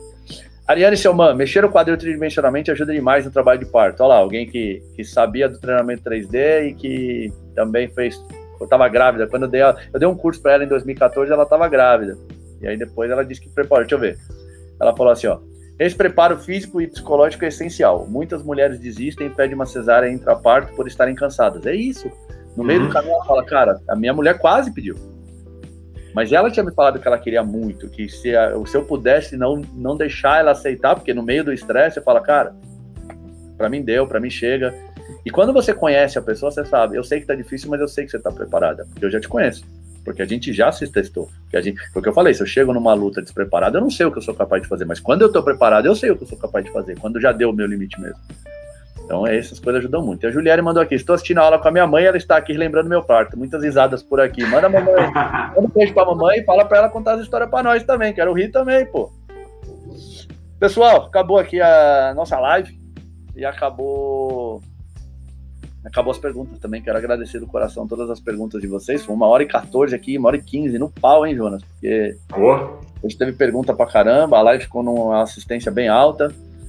E, e, e, foi muito bacana, é um tema muito legal, cara. E eu acho que é um campo viu, que tem muito espaço para gente com treinamento tridimensional. Não tem realmente gente que trabalha com treinamento tridimensional que é especialista. Eu conheço o pessoal do treinamento tridimensional, porque os caras fizeram mentorship. Então não sei ninguém que saiu de lá e falou: eu vou virar especialista em gestante. Que eu ia, até eu ia querer indicar. É, indicar alunos para essas pessoas, porque eu sei, cara, um aluno meu, formado, estudado, que curte essas coisas e, e agora se especializou nisso, pô, indicaria sem, sem, sem dó, porque todo mundo sempre vai precisar. Para terminar, o Xaxá mandou aqui, no Brasil a preferência é pela cesárea. Tem uma amiga que tem 1,80m e o médico disse que ela não poderia ter parto normal pelo seu porte. Hoje ela mora na Espanha, ficou grávida e teve parto normal. Eu ia falar isso. É, a estatística no Brasil é acima de 90% de cesárea. E na Alemanha é abaixo de 10%. Quem é mais alto enquanto população, o alemão ou o brasileiro? Então, é, é, os médicos eles vêm com as historinhas porque, de novo, é conveniente para eles. A gente não pode aceitar isso. É, é, é esse é um. Dá para rebater muito fácil, ok? Então na Alemanha, pô, imagina lá na Dinamarca, na Noruega, os caras tudo dois metros, só, só deve ter cesárea, então ninguém faz parto normal, é isso? Ai, ai, ai, meu Deus, cada uma que a gente tem que escutar aqui. Mas vamos lá, conforme eu prometi, hoje é um dia importantíssimo. Hoje é um dia que, que aconteceu um negócio que me pegou de surpresa agora aqui. Eu vou contar para vocês em primeira mão, porque a maioria que está aqui é tudo aluno lá do Mentorship, então eu tenho um carinho enorme por, por essa gente aí que tirou o seu horário da sexta-feira, ó. Tá todo mundo aqui ao vivo na live aqui. É, há um tempo atrás, podemos falar que foi em 2017 não sei se todo mundo lembra, quem o pessoal do Mentorship deve saber porque eu coloco no curso essa, esses vídeos. Eu gravei um vídeo há muito tempo que chamava uh, O Fim da Malhação. Era uma série de vídeos que chamava O Fim da Malhação. Lembra dela, Jonas? Sim, sim. Foi um, foi um dos vídeos que fez eu conhecer um pouco mais do Mentorship. É, a ideia era exatamente essa, apresentar por que, que eu acho que você tinha que aderir para esse caminho do, do tridimensional. Porque aquele caminho que a gente aprendeu na faculdade estava acabando aquele caminho ali, do jeito que colocaram ali, é como se fosse. A, é, a gente estava vindo numa trilha legal de evolução dentro da atividade física. Eu estou assistindo o, o seriado lá dos Vikings. Pô, os caras treinavam lá. Não é treinamento, sempre existiu. Se você olhar na, na Idade Antiga, se você olhar na Grécia Antiga, tinha os treinamentos para as Olimpíadas mesmo da, da, da Era Antiga. Então, treinamento foi uma coisa que sempre existiu. Uh, e a gente foi evoluindo enquanto sociedade, como tudo. Só chegou um momento, lá pelos anos 70, anos 50, que a gente começou a muito interferir nesse processo, tornar um processo menos natural, isolou a lógica de pensamento, pensou nas super especializações, gerou desconexão. Então, para mim, é como eu falo, aí de repente a gente pegou um atalho e achou que estava indo bem. Só que chegou no muro lá, bateu lá, falou, galera, volta que aqui não tem passo, vamos voltar para onde estava. Então a gente voltou, agora a gente está seguindo. E o que, que segue dali para frente? É o que eu chamo de treinamento não. E esse treinamento. Tá vazando um áudio aí, né? E esse treinamento tridimensional é, seria a continuidade da, da, dessa evolução que vem lá de trás, dessa lógica de pensar. Até brinco naquele vídeo que eu, que eu coloquei na, naquela série 365, tem um que chama Mickey Exercícios. Se não conhece, confere lá.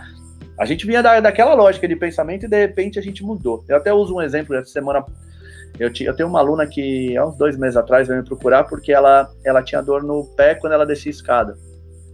Se você fosse pensar na lógica que a gente estava estudando desde os anos 70, essa lógica eu falo que errou, a gente fala, tá, então vamos fortalecer o quadríceps e o panturrilha, e ela, você ia ver ela ficando levantando na ponta do pé para fortalecer panturrilha, não sei o quê, e na prática não ia resolver em nada a descida da escada dela. Que que eu, qual foi a minha lógica de treino?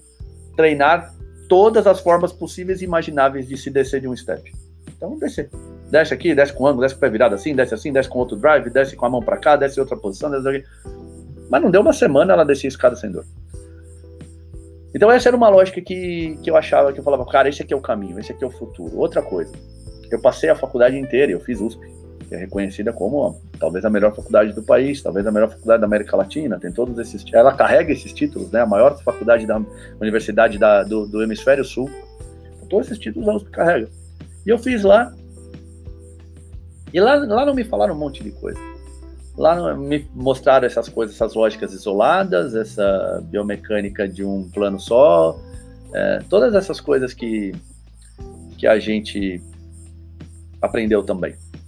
Mas não me falaram da singularidade, não me falaram dos três planos. Até falam, né? Mostra uma aula, uma figura lá do Leonardo da Vinci, lá, o Vitruviano, os eixos. Ó, isso aqui tem eixo plano, não sei o que, beleza, vamos, vamos agora falar que o abdominal flexiona o tronco. E não me falaram de cadeia de reação, drive, não me falaram de, dos aspectos emocionais, socioculturais, até tentam falar, até colocam as aulas lá, até tem umas aulas, eu tive aula de sociologia, aula de filosofia, aula de antropologia, até existem essas aulas, eu gostei pra caramba de fazer, mas a maioria não, não quase não assistia, não gostava, e não era, não tinha um professor especialista para dar, era um professor lá que colocavam lá, você que também é o professor de atletismo, dá essa aula de sociologia. Minha aula de sociologia foi com meu professor de futebol, só pra ter uma ideia.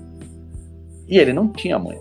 Ele não era uma preocupação dele, ele não estudava aquilo. Ele meio que se sentia castigado de estar lá dando aquela aula.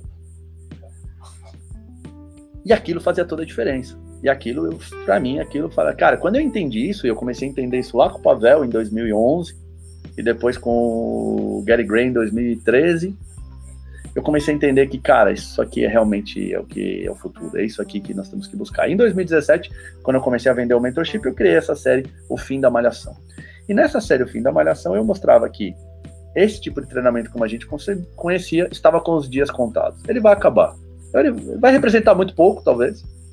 Talvez ele não acabe totalmente, talvez vendo os fisiculturistas vão usar ele para muito, mas vai começar a não fazer mais sentido para aquela pessoa que veio buscar uma, uma melhora da dor quando ela vai descer uma escada, para uma mulher que está grávida, que foi o tema de hoje. A gente, o que mais tema que a gente usou? Na semana passada a gente falou de terceira idade, foi isso, João? Não, semana passada foi. Nossa, Samora. Não lembro. Não, não foi terceira idade. Corrida? Corrida. Pode ser. Corrida? Bom, anyway. Pra corrida não faz mais sentido esse treinamento isolado, porque quando eu corro não é meu quadríceps que corre separado do meu glúteo, que, que vai ser treinado numa cadeira flexora, não faz sentido essas coisas, entende? E aquilo para mim era muito claro, assim. E quando eu realmente entendi isso, eu mesmo abandonei. Já em 2009, eu já não. Eu, eu lembro que meu, eu falo que meu último treino de musculação foi na Bodytech em 2009. E assim, ainda assim eu fui campeão brasileiro, campeão sul-americano, cheguei às quartas de final do campeonato mundial. Não dá para ser atleta de alto nível sem usar musculação. Que era impensável. Ninguém acreditava nisso. E a coisa realmente eu defendi essa tese. Quando eu lancei essa, essa, esse vídeo, o fim da malhação, muita gente criticou, falou: não, você é louco, não é assim, não vai ser isso, não vai acontecer isso, não é desta forma. Mas a gente vem mudando. E a gente vai crescer numa comunidade, que é a nossa comunidade do treinamento tridimensional, que a gente já vem eh, caminhando com ela uh, e, e, e, ocupando o nosso espaço e nossos alunos percebendo como que a gente entrega coisas que os outros não entregam. E um dos, dos representantes máximos da, do treinamento que eu chamo de malhação era a revista Boa Forma. Eu sempre falei da revista Boa Forma. Falei, cara, isso aqui é um exemplo de alguma coisa que não é, que é ruim, é a revista Boa Forma.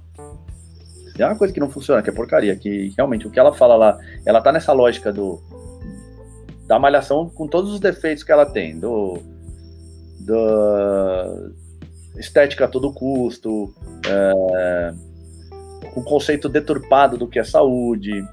O, o próprio nome malhação não ajuda, né? Malhação é um nome completamente com viés completamente negativo, é, é, é sem propósito. Então, é, para mim sempre foi um, um, uma representação de algo que não funcionava. Era a boa, a, a boa forma. A boa forma, sim, era uma referência de revista ruim, boa forma. Só que era a maior revista do, do país neste segmento. Disparado, maior que qualquer outra. Então era um bom termômetro para a gente perceber se, é, se as coisas realmente estão mudando ou não. Ela já deixou de ser publicada na versão impressa, já tem uns 3, 4 anos que não se sai mais na banca de jornal. Tudo, tudo bem, isso aí tem muito a ver com, com o nosso modelo do século XXI hoje de consumir esse tipo de produto. A gente usa mais as redes sociais, usa mais a internet do que a compra, mas a Veja ainda vende até hoje, a Folha de São Paulo vende até hoje, o Estadão vende até hoje. Então, de alguma forma, também tem a ver também com a perda desse espaço. E você vai na banca, você ainda vê quatro rodas, você ainda acha algumas outras revistas que funcionam até hoje. Então, esse público não consumiu mais, foi perdendo o engajamento, foi quem foi restando que foi fazendo.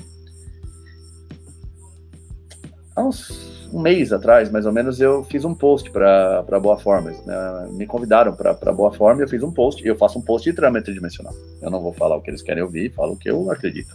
Até beleza, até brinquei, coloquei lá, pô, quem diria, Boa Forma me chamando, né? Só que essa semana a Boa Forma mudou a editoria-chefe dela.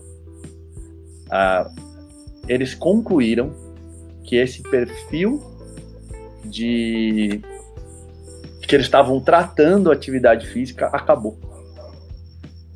Isso falei lá atrás. Que acabou. E que eles querem mudar agora é, a, a, linha editorial da, da, da revista. Porque desse jeito elas sabem que não, não, tem, não, tem, não tem futuro, não tem. Não, vai, vai, vai acabar, vai morrer. E eles mudaram radicalmente. Eles criaram alguns pilares como é, movimento, alimentação, saúde. É, não lembro agora, mas são quatro pilares. Eu não lembro qual é o quarto pilar.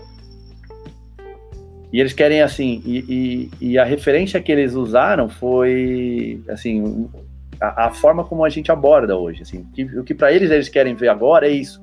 São pessoas normais sendo atendidas como elas merecem, com a singularidade delas, com o tema delas, e curiosamente, para representar esse impacto, eles me convidaram para ser colunista da revista Boa Forma para representar esta nova visão da, da, da empresa. Então, isso mostra que a gente está no caminho certo. Isso mostra que a Boa Forma, a maior revista do segmento no país, entendeu que aquilo não funciona mais e o que funciona é o que a gente faz. E é por isso que eles querem lá. Então, toda terça-feira, começa agora, nessa terça-feira, eu vou ter uma coluna lá para falar sobre treinamento dimensional, que provavelmente a gente só precisa ver alguns temas legais, algumas coisas relacionadas ao nome, mas provavelmente vai chamar tridimensionando também. Ah, que massa, Samuel. Olha que legal isso. E a gente que está nessa comunidade já caminhando há muito tempo, a gente já está anos na, na, nova era. A gente já está lá na frente. A gente já entende. Hum. E eu falava, um dia você vai querer ter começado lá atrás. Então quem começou lá atrás hoje já vai colher esses benefícios, esses, esses essa. É, o que eu posso dizer é que quando a boa forma adere a isso, não é mais futuro. A boa forma trabalha com presente. Quem trabalha com o futuro são os visionários. A gente trabalhava com o futuro. Eles trabalham com o presente e não com o futuro. E assim, um canhão que nem a boa forma vai mudar muito. Assim, você tem alguma dificuldade, leva lá. Pro... Ah, o meu aluno não entendeu isso muito se funciona. Tá lá. Tem um tridimensionando na boa forma. Ele, ele vai reconhecer a boa forma como porque muitas vezes falava, ah, não, quando eu comecei a falar sobre isso, é, a, a, a maior dificuldade que eu tinha era assim, ah, mas você está falando uma coisa em todos os lugares está falando o contrário. Uhum. Falei, então, mas eles ainda não chegaram onde eu já cheguei. Porque o que eles estão falando eu já passei. Eu já passei por isso daí, eu já fiz isso daí. Eu estou falando algo que eles não fizeram, mas eles não estão falando algo que eu não fiz. Então, é, quando um segmento desse chega e, e, e assume, cara, não dá mais para fazer o que a gente faz, vamos fazer algo novo e escolhe você, isso já é o presente, isso não é o futuro. Então, quem não aderir isso daqui agora, realmente está com os dias contados. E quem acelerou esse processo? A pandemia. A pandemia acelerou esse processo. Porque a verdade cabe em qualquer cenário. A mentira só nos artificiais. Eu até brinco até com aquele filme que eu uso de referência, que é o Adeus Lenin, que é um cara querendo mudar todo mundo, porque a mãe dele não podia aceitar que o muro de Berlim caiu, só que ela estava no estágio final de uma doença, então ela estava no hospital. Ele não queria contar isso pro fim da vida da mãe dele, porque ia ser uma baita frustração para ela que, que o muro de Berlim caiu, a Alemanha Oriental, onde ela nasceu agora, era capitalista ela ia se frustrar muito. Então, o que, que ele faz? Ele cria um mundo que não existe. Ele vai leva, ele, ele, ele cria um jornal próprio para poder levar o jornal, as notícias de que o partido ainda mandava, que estava tudo ótimo e que o comunismo ia vencer. Ele vai criando um mundo que não existe para a mãe dele enquanto a mãe dele é viva. Então, a mentira ela só existe numa condição artificial. A verdade se encaixa em qualquer coisa, se encaixa em pandemia. Qualquer pergunta que você fizer aqui, você fala, como é que o, o, tridimensional pode ser aplicado? E a gente sempre fala, pode ser aplicado. Sempre pode. A gente nunca fala que não dá para ser aplicado. A resposta que eu dei hoje, inclusive, o tridimensional é, do, do, da hora que você nasce à hora que você morre, você pode aplicar, porque ele é um conceito filosófico antes de tudo. E qual é o conceito filosófico? É entender que nós somos corpo, mente espírito, indissociáveis, e que nós trabalhamos com, em harmonia com isso, onde uma parte afeta esse todo, e, e, e moramos e, e, vivemos num universo que também tem suas próprias regras e que a gente tem que interagir com a regra. E que a gente tem que estar em harmonia com a gente e com esse cosmos. E aí sim você vai se desenvolver e vai se desenvolver saudavelmente. Então, isso, por ponto de vista filosófico, serve para qualquer coisa. Serve para qualquer contexto. Ah, mas eu tenho um cara que é cadeirante, tetraplégico, ele só mexe o olho direito. Cara, serve. Nós vamos. Porque tudo isso é acolhedor. Cara, esse é o teu universo, esse teu microcosmo que vai interagir com todo esse universo gigantesco dentro das mesmas leis. Em corpo, mente e espírito. Porque o tetraplégico, ele, a única coisa que ele tem de limitação é no corpo, na mente e no espírito, não necessariamente. Verdade. Sacou? Então é, é, eu deixei pro final aqui, porque foi assim, foi agora há pouco. Aquela hora que eu escrevi no grupo lá, eu tinha acabado de desligar. A mulher me ligou, em cinco minutos já resolvi com ela. Ela falou: Você acha que consigo? Claro que eu consigo. Você acha que eu Claro que eu vou fazer. Não tenho como falar não pra uma coisa dessa. Okay. A, em vez de eu me render a Bodytech, a Bodytech veio com a gente. Foi diferente. A Bodytech não, a boa, a boa forma. Em vez da gente. É, puta, deixa eu mudar o que eu tô falando, porque senão eu nunca vou estar na boa forma, não. É o contrário. A boa forma agora veio para a nossa comunidade. A boa forma está com a gente agora. E, e, cada vez vai ter mais gente. É só esse mês que nem eu fui no Band de Notícias, saí na revista Veja, saí na, na Vida Simples. Ou seja, o espaço só esse ano, cara, 2021. E mais um monte. Ontem saiu em outro lugar também, no, num site lá, que eu achei que a matéria ficou meio enrolada, eu acabei nem, nem, nem compartilhando porque é uma matéria de exercícios e eu mandei junto com as fotos quando o cara me pediu e ele não postou as fotos, então ficou meio esquisitona a matéria. Você, quando você sabe que tem umas fotos, você escreve de um jeito, quando você sabe que não tem, você tem que escrever de outro. Então, uh, e aí? Por que também essas coisas acontecem? E a gente comentou sobre isso na nossa live da, da terça-feira com a turma do mentorship do ano passado, né? É, quando a oportunidade apareceu, eu estava preparado. E por que eu estava preparado? Porque quantas, quantas, quantos podcasts a gente fez aqui para duas, três pessoas ouvir? E vários. vários. Porque nunca foi, nunca foi problema para a gente quanto estavam ouvindo. Sempre era o problema o quanto a gente estava crescendo. Esse, para mim, esse sempre foi a nossa intenção. E porque foi a nossa intenção, a gente hoje, quando vai. A gente tem material para mostrar, a gente se desenvolveu o nosso processo de pensamento. Então, quando a mulher da, da revista me entrevista, a gente já, já, já tem esse pensamento tão limpo, limpo, limpo, limpo, limpo, limpo, limpo, limpo, que ele está muito fácil agora de entender. Mas por quê? Porque a gente trabalhou com isso. Então, normalmente eu recomendo para vocês, não fica medindo o que, que você ganha com cada coisa, vai faz. Segue sua estrada, faz o que você acredita. Isso eu peço sempre para vocês, que, que tem vocês que eu falo que são os meus alunos, principalmente. Muita gente fica no meio do caminho e quando você vai olhar, é um, ela não passou da primeira, da, da primeira pressão que fizeram nela, do primeiro desafio. Teve um aluno que pediu para não, não participar da, da, do ano passado da, da pandemia, da, da, do, do mentorship. Ele falou: Posso fazer a turma do ano que vem? Porque, como teve a pandemia, não vai ter o lab, eu prefiro fazer. Tudo bem, a gente mudou ele para esse ano. O que, que vai acontecer esse ano? Não vai ter lab de novo. Cara, o que, que o universo está te pedindo, cara? Segue, cara. Para de ajustar o mundo a ficar perfeito à sua forma. Às vezes não vai ser perfeito. E o melhor de tudo, a turma do ano passado que teve esse problema ao qual ele saiu, é a melhor da história deste mentorship. Ele abriu mão dela. Porque ele queria um mundo perfeito. Cara, faça, siga. Aquela turma mostrou que, cara, não importa o tamanho do problema. Se a gente quiser, a gente faz e faz ficar bom. Então é isso, queria compartilhar esse momento aí com vocês. Eu sei que tem bastante gente que torce, eu sei que sempre tem os que torcem o nariz também, mas não tem problema, a vida vai ser sempre assim, a gente tem que lidar com isso. E ganhamos um, ganhamos um aliado, gente, ganhamos um espaço, andamos uma casinha. E o que a gente faz hoje não é mais futuro. O que a gente faz hoje tem definitivamente no 19 de março, não sei se vocês sabem, é dia de São José, e meu primeiro nome é José. Meu pai foi vacinado hoje, e eu recebi uma ligação da editora-chefe. Da editora-chefe, não foi o repórter que me ligou, foi a editora-chefe da, da Boa Forma me convidando para isso. Pode falar, seu Jonas, enquanto eu vou colocar, receber os parabéns aqui para pôr em tela. Não, nossa, amor, isso aí é, é uma coisa muito bacana, né, cara? É aquilo que a gente fala, né? A gente vem aqui, vem trabalhando, vem galgando, a gente é uma coisa que a gente acredita e não é porque os outros não acreditam ou pensam diferente que faz a gente mudar nossas convicções, né? A gente continuou com o nosso trabalho, vem falando para as pessoas sobre isso e vem ganhando cada vez mais espaço, de certa forma, mostra mais ainda para nós e para quem está aqui com a gente que é o caminho certo que é um caminho que não tem mais volta, e acredito que a maioria do pessoal que está aqui, como tu falou, são mentorshippers, uh, eles, eu acho que eles entenderam já que não tem mais volta, depois que tu começa aqui aquilo, depois que tu vê, não dá para desver, né? Então, acho que, cara, tem que dar os parabéns, assim, realmente, né? Muito bacana ter esse reconhecimento e ter essa oportunidade, né? De impulsionar isso, de levar o, treinamento tridimensional para frente. E agora sim, eu vi aqui o comentário do Jajá, realmente agora a Boa Forma vai ser uma boa revista, né?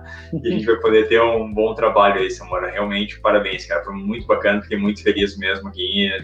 Porque não sei se o pessoal sabe, mas eu fiquei sabendo da notícia agora, junto com todo mundo, tá? Ele não contou, eu também não sabia, eu tava aqui também na ansiedade, querendo saber o que era a mudança, mas fiquei sabendo agora também, muito feliz aí, cara. Parabéns. É isso, você tocou no assunto que é exatamente esse. É, você tem suas, as coisas que você acredita e as suas convicções. E elas não estão lá porque te impuseram, estão lá porque te tocaram, de alguma forma. E não é uma exposição a mais de mídia, não é. Se, se eles me convidar, você quer fazer um, um, um post aqui, um, pegar uma coluna aqui na revista pra gente, mas você vai ter que falar também da musculação. Falar, valeu, obrigado embora seja um canhão, uma boa forma, eu não vou falar o que eu não acredito. Não faz nenhum sentido isso para mim. Alguma hora vai ter um espaço é onde eu posso falar o que eu acredito. Beleza? Não sei quem é a Qualify for Days. Show, parabéns, vocês merecem. Colhendo frutos de um trabalho sensacional. Não sei quem é, mas tudo bem. Agradeço da mesma forma. É, não, agora, agora tô num time, né, Elisa? Elisa falou, espetacular, colhendo frutos, parabéns à comunidade, e em especial a ti, Samora, que lutou sozinho por um tempo. Pois é, mas sozinho a gente anda alguns passos. Só em comunidade a gente vai longe, né? Exato. Não, sozinho é só ego. Sozinho não pega nada. Daí, ainda bem que eu tenho vocês. Então é isso, meninos. De coração, ó, já são 8h40. Dia especial e eu quis dividir com vocês antes de qualquer coisa. Dividir com quem está aqui live, melhor ainda. Que aí pode participar desse momento. Aí. Obrigado, obrigado. Essa é uma conquista da nossa comunidade. Isso não é uma conquista minha, essa é uma conquista de todos e aí, ah, o Gabriel Olímpico tá aí. Perfil ah. antigo. O Gabriel já teve uns 37 nomes. Ele já entrou como For Life, como For Life, não, For Able. Agora é, como é que é? Puta, não lembro, mas eu gostei mais do nome novo lá. Essential, Essential TFI, alguma coisa assim. Já foi ao Qualify 40, 40 Days. Ô, louco, hein, seu Gabriel? É isso aí, meninos. Boa noite, senhor Grilo Falante. Até Boa noite, Samora. Nosso próximo Tridimensionando. Boa noite a todos que, que participaram, que são 3D, que estão com a gente nessa comunidade e que tá só o começo. Muito pela frente ainda vamos caminhar junto. Grande abraço a todos. Encerrando mais um Tridimensionando toda sexta-feira às 19 horas. Grande abraço. Tchau. Valeu, galera.